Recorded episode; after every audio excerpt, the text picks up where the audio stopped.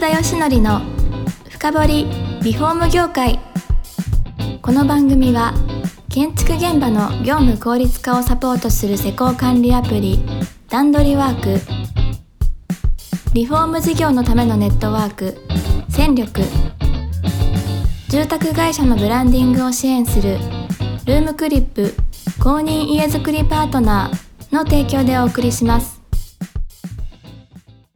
皆さんこんにちは。さあ今週も始まりました。福田義則の深掘りリフォーム業界。第59回目パーソナリティの福田義則です。今回もポートの春日さんに来ていただいてます。こんにちは。よろしくお願いします。よろしくお願いします。いやー前回もめちゃくちゃいいところで終わりまして。なんとこのね塗装リフォーム業界に入っていらっしゃったんですよ。ここでやっとつながりましたね。そうです。あのまさにですね、2020年のはい。8月からこのリフォーム産業でビジネスをあの今しております。ですよねいや多分これ聞いてる方ご存知の方も多いと思うんですよねあの外壁塗装の窓口ってマドワーズっていう会社さんのを買収されてそれで事業を開始されたということなんですけど、い、はい。やまず気になるのはなんでこのリフォームに入ってこられたかですよそうですね。あのリフォームに入ってきた理由は、はいあのまあ我々のそのインターネットのメディア事業のまあ強みをそのまま活かせると思ったからですね。なるほど。で加えて、まあこのその産業が抱える社会課題が非常に深刻であるとはい。いうふうに思ったこの2点だけなんですけども。なるほど、、はいやねなんか嬉しいですよ。いろんな業界のこうメディア立ち上げられて満を持してリフォーム来た感じするじゃないですか そうですね。まああの そうです。そう言っていただけるとそれはそれでありがたいんですけど、ええまさにあのまあ我々就職、え金融、はいまあそしてその他もいろんな領域やってきたんで、はいその中で今回初めてリフォームに入ってきたっていうイメージですね。なるほどどこあたりがその課題とかを持ってですねそこにあ貢献できるっていうことを思そうですね。リフォームははまず、はいはいやっぱりユーザーさんからするとリフォームするときにやっぱりすごく不透明なことが多いんですよね。はい。これはまずどこのこう会社さんにお願いしようかっていう論点ももちろんのことなんですけど、はい。大体これってリフォームしようとするといくらぐらいかかるのかなとかはい。これってどうやって直すのかなとかこれで合ってるのかなみたいなところに対して、はい。正解まあ前提として正解ないじゃないですか。そうですね。はい、施工業者さんたちによっても考え方はそれぞれあると思いますしユーザーのご判断のであるケースももちろんあると思うんですけどはいなかなかまだでもその選択肢がオープンな情報として提供されてないというふうに思ってるんですよ。はい。でこれってやっぱりユーザーさんとの非対称性が高ければ高いほど、えっと、我々としてはその領域ってやっぱり調査するニーズがやっぱりユーザーさんにあるので、そうですね。はい、その調査にすごく時間をかけているということは我々のようなインターネットのメディア会社が参入していく、まあ、余地がある領域はい。であるというふうに思ってます。なるほど、はいめちゃくちゃ共感します。まあ実際僕全然関係ないですけど僕はこれあの2020年のその8月にはい。あの M&A させてもらってあはい。の事業今やってますけどはい。まあその後にやっぱり領域詳しくなろうと思って試しに自分もリフォームやってみたんですよ。えあ最高じゃないですか。フルはい。フルリノベしたんですよ。へえあでいろいろいろんな会社さんともお話ししたんですけどやっぱり何がわ正解かわ分かんないんですよね。やっぱりその。自分がやられても。自分がやってもなんかこうどこの単価単価とかもいろいろ見自分なりにも見てもわなんかみんな違うし、はい。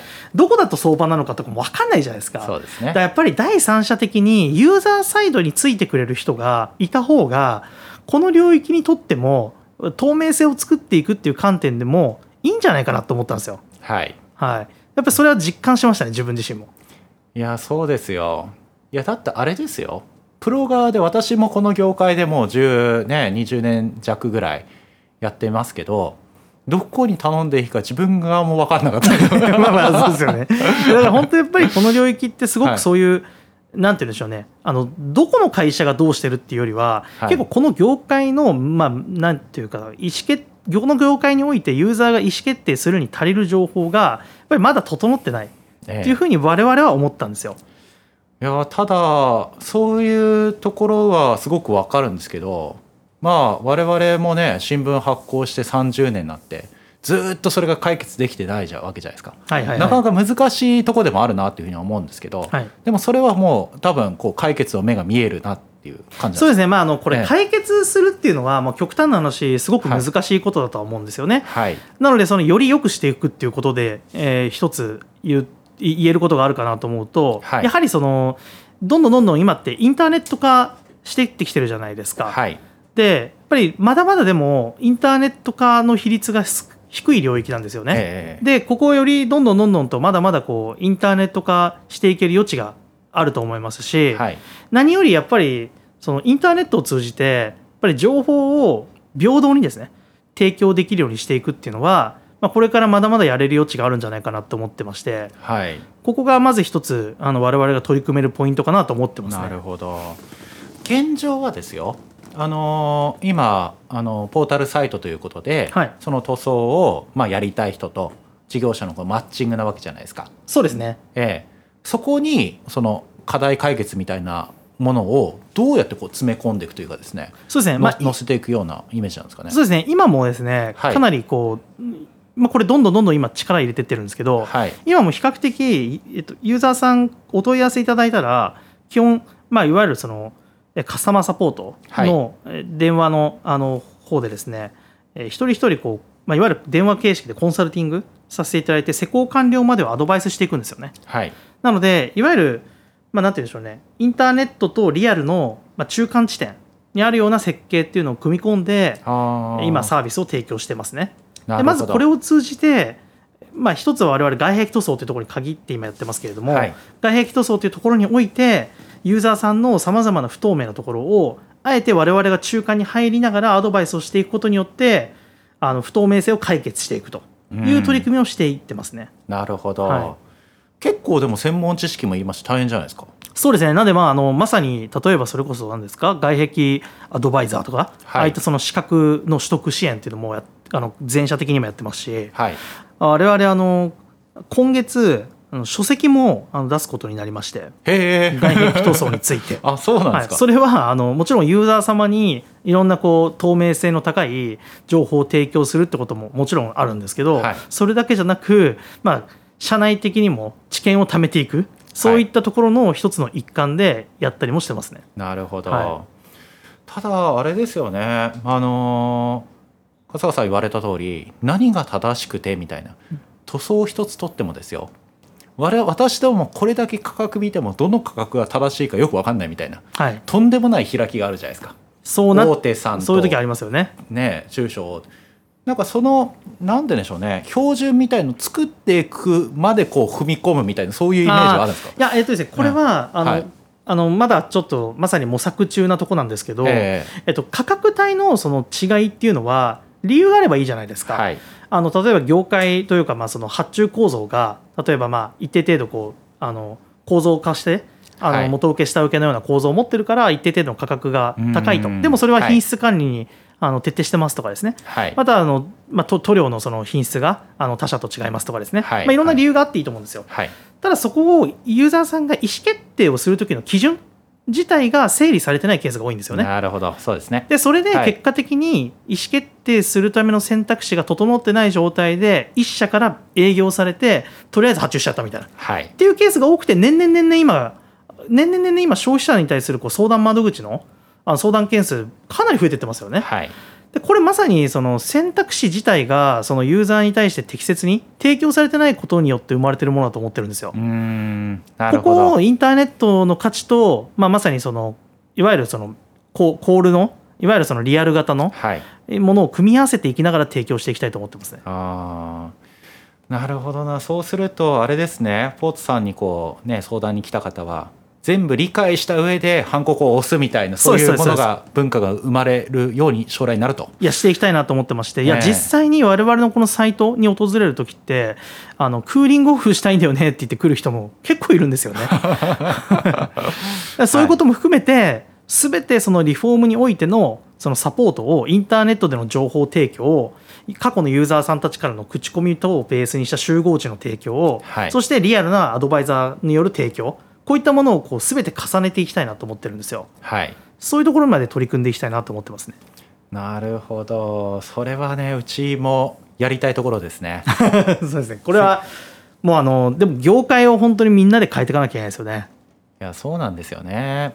やっぱりこの住宅リフォーム領域の初めての方が全体の4割ぐらいいらっしゃるんで、はい何にも分からずなんとなくこう選んでるじゃないですか。はいいやそうすると結局ちょっと勉強したぐらいだと判断できないと思うんですよね。いやそうですね。そうですね。そこがインターネットを通じてうまくねそんなあんまり浅い知識でも分かるようにできればそれは最高ですよね。そうですね。でしかもやっぱり外壁塗装ってもうあのリフォームするまあリフォームする箇所って言ったら、外壁塗装って一番多いんじゃないかって言われてると思うんで、えここでリフォームのその選択の仕方をインプットすれば結局各領域でそのユーザーさんが独自でもできるようになっていくと思うのでえはい。そういったところにも貢献したいですよね。ああなるほど。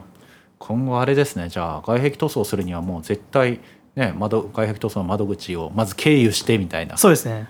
世界をはい。作っていくってことになそうってくるですそうです。なんで我々を経由していただければ、ユーザーさんがちゃんと選択肢を持って選択できるとはい。いうような、まあ、適切な意思決定はいを通じて、まあ、その人たちを幸せにしたいなと思ってますね。なるほど。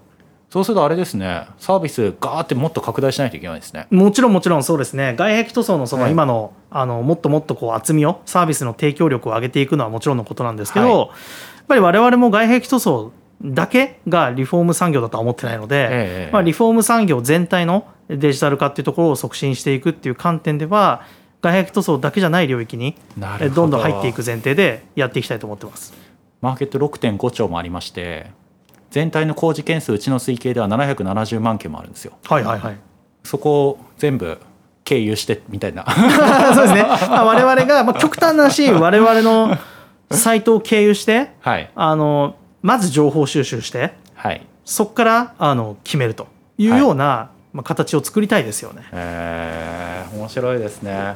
ただそのインターネットを通じた情報提供っていうのは文字情報なのか動画なのかまあそれとも今アナログ的なものがこう複合化された情報なのかまあいろいろありえると思うんですけどね。今後はそれはいろんな方式がありえるってことですか？おっしゃるとりですね。今はまさにテキスト、まあ、はいいわゆるインターネット上での、えー文字情報。はい。であとはその、まあ、先ほどお伝えした書籍、はい。まあ紙ですよね。そうですね。はい、で、はいあのそれこそこれから動画ユ YouTube とかも使いながらの動画マーケティング。えそういったものもこう積極的にやっていきますね。でただまあやっぱりはいその、まさに本当に電話で我々に相談してくださっしいきなり電話で相談に来てくださってはい。で電話上でお答えするっていうケースも非常に増えてるんでやっはいぱりさまざまなこうマルチチャンネルであのこの領域にオープンな情報を提供したいと思ってますね。なるほど、はただまあ前よりなんか情報リテラシー消費者上がったのかなと思っていて2020年でなんかやっぱりネットに強い会社さんはなんか指名買いみたいの多いみたいなことをリフォーム会社の中でも言っちゃっててだからインターネットですごい情報を探した上で多分その会社に頼んでるでしょうね。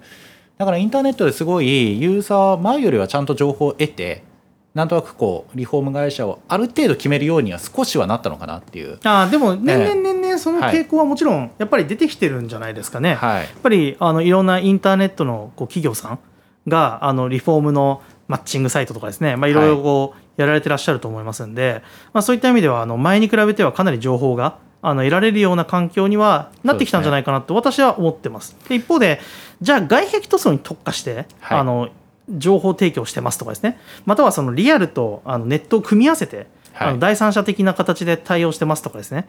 そういった特化型のあの、まあ、ポジショニングをしてるっていう会社もなかなかないと思ってるんで、うん。ここをまずしっかりと立ち上げたいなと思ってますね。そうですね。しかもその公平な情報を寄ってない情報を提供しているところってそんな多くないかもしれないんで。そうですそうです。だからええ。例えば本当に極端な話、じゃあ単純に値段を下げたいっていう人ももちろんいると思うんですけど、はい。値段下げたいならこういうことですよねと。うん。でもこういうことを求めてる。例えば施工の管理を求めてるんだったらこういう形がいいですよねとか。はい。ここに対してやっぱり平等に提供している会社さんってなかなかないんですよね。はい。いやーもうじゃあユーザーの味方ですね。そうですね、まあ、あのまさに我々の会社としてはユーザーの非日常体験。はい。日常的に体験しない領域の意思決定支援をすることによって人々を幸せにしていこうって思ってる会社なんですね。なるほど。なので就職金融リフォーム、まあ、そういったマーケットっていうところで非日常的な体験をしているユーザーさんの意思決定支援をまあ、オープンな情報提うん。供集合値を提供する、はい。えーそして、えーいわゆるそのリアルにリアルなサポートをする、まあ、はい。そういったところを通じて実現していくというイメージですね。あーよくわかりましたよく分かってさらに聞きたいんですけど時間が来ましたんでですね、い、や今後どうしていくかの将来像も聞きたいんですよ。これはぜひ次回ということで。はい、はい。今日も春日さんに来ていただきました。本日はどうもありがとうございます。ありがとうございました。この番組は住宅業界に特化したコンサルティング会社ランリグが長年業界の今を追いかけてきた福田義則をパーソナリティに迎え確かな実績を持つスペシャリストを毎回ゲストにお招きしてお送りする番組です。